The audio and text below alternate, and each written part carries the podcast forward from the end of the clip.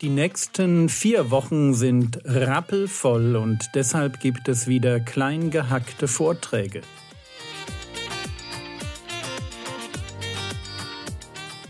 Theologie, die dich im Glauben wachsen lässt, Nachfolge praktisch, dein geistlicher Impuls für den Tag. Mein Name ist Jürgen Fischer und ihr hört die Vorträge zum Titusbrief von der Jugendpfingstfreizeit der Allgäuer Gemeinden. Vers 3.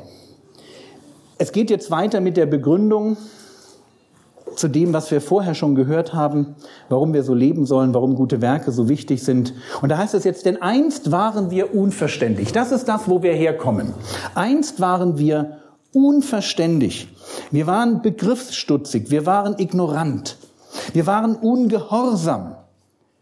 Wir, wir gingen in die Irre. Ihr müsst euch vorstellen, ungläubige Leute sind orientierungslos unterwegs. Die orientieren sich an dem, was der Zeitgeist vorgibt. Und wenn der Zeitgeist sich ändert, ändern sie sich mit. Das ist immer so ein Hin und Her. Heute macht man so, morgen macht man so. Heute ist das cool, morgen ist jenes cool. Und da kommen wir her, aus einer Orientierungslosigkeit. Dienten mancherlei Begierden und Lüsten. Und sei dankbar, wenn du aus einem christlichen Elternhaus kommst und diese Beschreibung für dich nur so am Rande gilt, weil du sagst, ich habe das Vorrecht erlebt, dass meine Eltern vieles von mir abgeschirmt haben, mich früh in einen Konkon gepackt haben, dass ich nicht allen Blödsinn ausleben musste, den es da draußen gibt. Aber manch einer von euch hat das eben trotzdem durch. Dass man sagt, ja, Begierde und Lüste, dieses Spaßkultur. Ich lebe nach dem, worauf ich Bock habe, das kenne ich. Wir führten unser Leben in Bosheit und Neid. Das sind Dinge, die Gemeinschaft kaputt machen. Verhasst. Das heißt, es gab genug Leute, die dich nicht mochten. Einander hassend. Wir haben einen Hintergrund. Einen Hintergrund, der, wenn wir ehrlich sind, deutlich genug zeigt, dass es da keinen Grund gibt, warum Gott uns hätte retten müssen. Wir waren nicht die Guten. Und jetzt kommt der Wendepunkt. Als aber, Vers 4, die Güte und Menschenliebe unseres Heiland Gottes erschien. Da passiert in der Geschichte und auch in meiner persönlichen Geschichte, es ist ein doppeltes Erscheinen. Es ist ein Erscheinen in der Zeit, da wird Gott Mensch und zeigt mir, wie man als Mensch lebt, stirbt für mich, nimmt meine Schuld auf sich, bezahlt für meinen Scheiß, den ich angestellt habe und bietet mir mit Tod und Auferstehung ewiges Leben an. Das geschieht in der Zeit, aber es geschieht auch in deinem Leben. Und ich habe das am Anfang gesagt, wenn das in deinem Leben noch nicht passiert ist, wenn Gott noch nicht dich gefunden hat, wenn du noch in diesem alten Leben feststeckst, dann mach das noch, bevor du hier losfährst, bitte für dich fix, dass du sagst, ich schnapp mir noch einen von den Jugendmitarbeitern und ich bete mit ihm noch und ich spreche wenigstens mit ihm einmal durch, was mich davon abhält, diesen Schritt jetzt zu gehen. Einfach einmal aussprechen, was ist der Punkt, der mich davon abhält, jetzt mein Leben einfach Jesus ganz und gar anzuvertrauen. Denn er ist gekommen. Da ist Menschenliebe gekommen, da ist Güte gekommen. Und jeder darf erleben, was in Vers 5 steht, dass wir errettet werden. Titus schaut hier zurück und schreibt den Gläubigen, er errettete uns. Ja, woraus? Nicht aus Werken, die in Gerechtigkeit vollbracht wir getan hätten. Es sind nicht unsere verdienstlichen Werke. Es ist nicht, wie oft wir irgendeine arme Oma über eine Straße geführt haben. Ob die das wollte oder nicht. Versteht ihr, das ist nicht der Punkt, was du getan hast. Es ist nicht deine Großartigkeit, sondern es ist nach seiner Barmherzigkeit. Es ist Gott, der, weil er Menschen liebt, weil er ein ein, ein Heiland Gott ist. Es ist Gott, der in dein Leben hineingesprochen, der dich gesucht und dich gefunden hat. Und der zum Teil in meinem Leben zwei Jahrzehnte mitgegangen ist, bis ich endlich an dem Punkt war zu sagen, ja Gott, ich möchte dich. Ich möchte von dir, hier heißt es hier, durch die Waschung der Wiedergeburt und Erneuerung des Heiligen Geistes gerettet werden. Ich möchte das erfahren. Ich möchte Wiedergeburt erfahren. Ich möchte gereinigt werden von meinen Sünden. Ich möchte Erneuerung erfahren. Ich brauche einen neuen Geist in meinem Leben, der mir ein ganz neues Potenzial erschließt.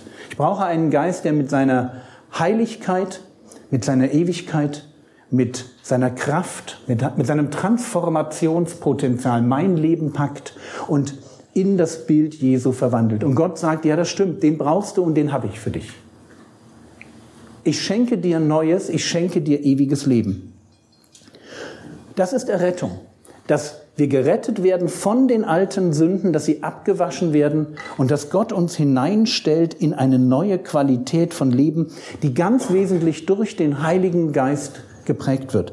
Und dann heißt es in Vers 6, den hat er durch Jesus Christus, unseren Heiland, reichlich über uns ausgegossen. Es fehlt dir nichts an Heiligem Geist. Und wenn die Bibel davon spricht, dass wir vom Heiligen Geist erfüllt werden, dann müssen wir das gut verstehen, was das heißt. Es bedeutet nämlich nicht, dass du mehr Heiligen Geist bekommst, sondern es bedeutet, dass du bitteschön ein Leben lebst, in dem der Heilige Geist dich mehr ausfüllen kann. Dass du die Ecken und die Bereiche, die du ein Stück weit vor Gott versteckst und verschließt, wo du sagst, Gott, du darfst mein ganzes Leben haben, bis auf die, den Bereich, den würde ich gerne selber managen. Da, da habe ich ein bisschen Angst, wenn du da reinschaust und wenn du jetzt kommst und den auch noch regierst, vielleicht Vielleicht, vielleicht triffst du Entscheidungen, die mir nicht gefallen. Und deswegen lasse ich dich an der Stelle raus. Und wenn wir erfüllt sind vom Heiligen Geist, dann, dann machen wir quasi die Tür auch zu diesem Bereich auf und sagen, Gott, du darfst überall rein. Und ich möchte so leben, dass ich dem Geist Gottes auch durch Sünde nicht dämpfe ihm nicht im Wege stehe. Das ist Erfülltsein mit dem Heiligen Geist. Und das ist das, die beste Qualität von Leben, die es überhaupt nur gibt. Wenn ihr ein Leben führt, in dem ihr so eng mit dem Geist Gottes unterwegs seid, dass ihr förmlich in eurem Inneren spüren könnt, dass diese Beziehung, wenn ihr sündigt, einen Knacks bekommt. Wenn du das nicht spüren kannst, dass Sünde in dir drin einen Knacks in der Beziehung zu dem Heiligen Geist erzeugt, weil das ist eine Geist-Geist-Beziehung. Das ist eine Symbiose, die der Geist Gottes mit dem menschlichen Geist eingeht. Wir sind ein Geist mit Gott. Wenn du das nicht mehr spüren kannst, dass in dir drin da etwas kaputt geht durch, durch Sünde, dann kann es sein, dass du entweder nicht bekehrt bist oder aber dich so sehr an Sünde gewöhnt hast, den Geist so sehr gedämpft hast, dass der schon lange sich zurückzieht und sagt, weißt du was, du magst ja Christ sein, aber auf mich hörst du sowieso nicht. Ich brauche brauche dich auch nicht an irgendwas erinnern. Das ist nämlich der Job vom Heiligen Geist, dass er uns erinnert an das, was wir schon aus dem Wort Gottes wissen. Ich brauche dir keine Impulse geben, weil immer wenn ich das mache, du machst es ja eh nicht. Versteht ihr? Wandel im Geist ist das gleiche wie Wandel in der Sünde, nur halt im Positiven. Wandel in der Sünde heißt, ich kriege einen sündigen Impuls und mache es. Wandel im Geist, ich kriege einen geistlichen Impuls und mache es. Das ist ganz einfach. Wirklich. Ich habe einen geistlichen Impuls, fuck, könntest doch mal, was weiß ich, das und das machen. Und dann ist die Frage, mache ich es oder mache ich es nicht? Und wenn ich es nicht mache, wandle ich halt nicht im Geist. Und wenn ich es mache, wandle ich im Geist. Und wenn ich immer wieder mich daran gewöhne, im Geist zu wandeln, sprich auf diese Impulse zu hören, die der Geist Gottes mir gibt, dann geht mein Leben halt in die richtige Richtung. Und Achtung, es gibt auch seelische Impulse, die muss man dann manchmal ein bisschen davon differenzieren. Da müsste man einen Workshop zu machen, wie man das beides voneinander trennt. Aber im Großen und Ganzen ist es relativ einfach. Oft genug wissen wir ganz genau, was in einer Situation dran ist. Wir kennen sogar den Bibelvers dazu, also wenn wir zumindest Bibelverse auswendig lernen. Wenn nicht, dann habt ihr vielleicht so eine Idee davon, was in der Bibel stehen könnte und ahnt, dass das schon mal ein Prediger gesagt hat. Ist ja auch schon mal ein Anfang. Also wir haben den Heiligen Geist reichlich über uns ausgegossen, damit wir Gerechtfertigt durch seine Gnade. Gerechtfertigt heißt freigesprochen. Unsere Sünde ist tatsächlich vergeben. Gerechtfertigt durch seine Gnade Erben werden. Gott, ein Erbe ist immer einer, der sich auf etwas freut, was er noch nicht hat. Also Erbe sein bedeutet, ich krieg mal in der Zukunft etwas. Und wir haben hier ein Leben und wir sind in diesem Leben Erben. Das heißt, wir sind noch nicht am Ziel, wir haben unser Erbe noch nicht, aber es kommt. Und dieses Erbe ist nach der Hoffnung des ewigen Lebens.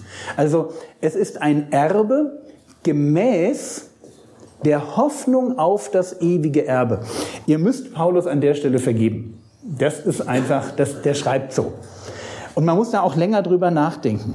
Ich habe Hoffnung Ich habe nämlich die Hoffnung auf das ewige Leben. Das heißt, ich weiß, das Beste kommt noch, mein Leben kommt noch und darauf freue ich mich. Und diese Hoffnung auf das ewige Leben, das ist der Maßstab, an dem sich mein Erbe orientiert. Also gemäß dieser Hoffnung auf, das e auf die Ewigkeit.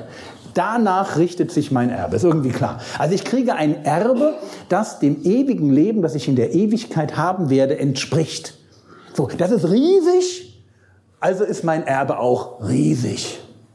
Hätte man vielleicht leichter ausdrücken können, ist aber hier so gemeint.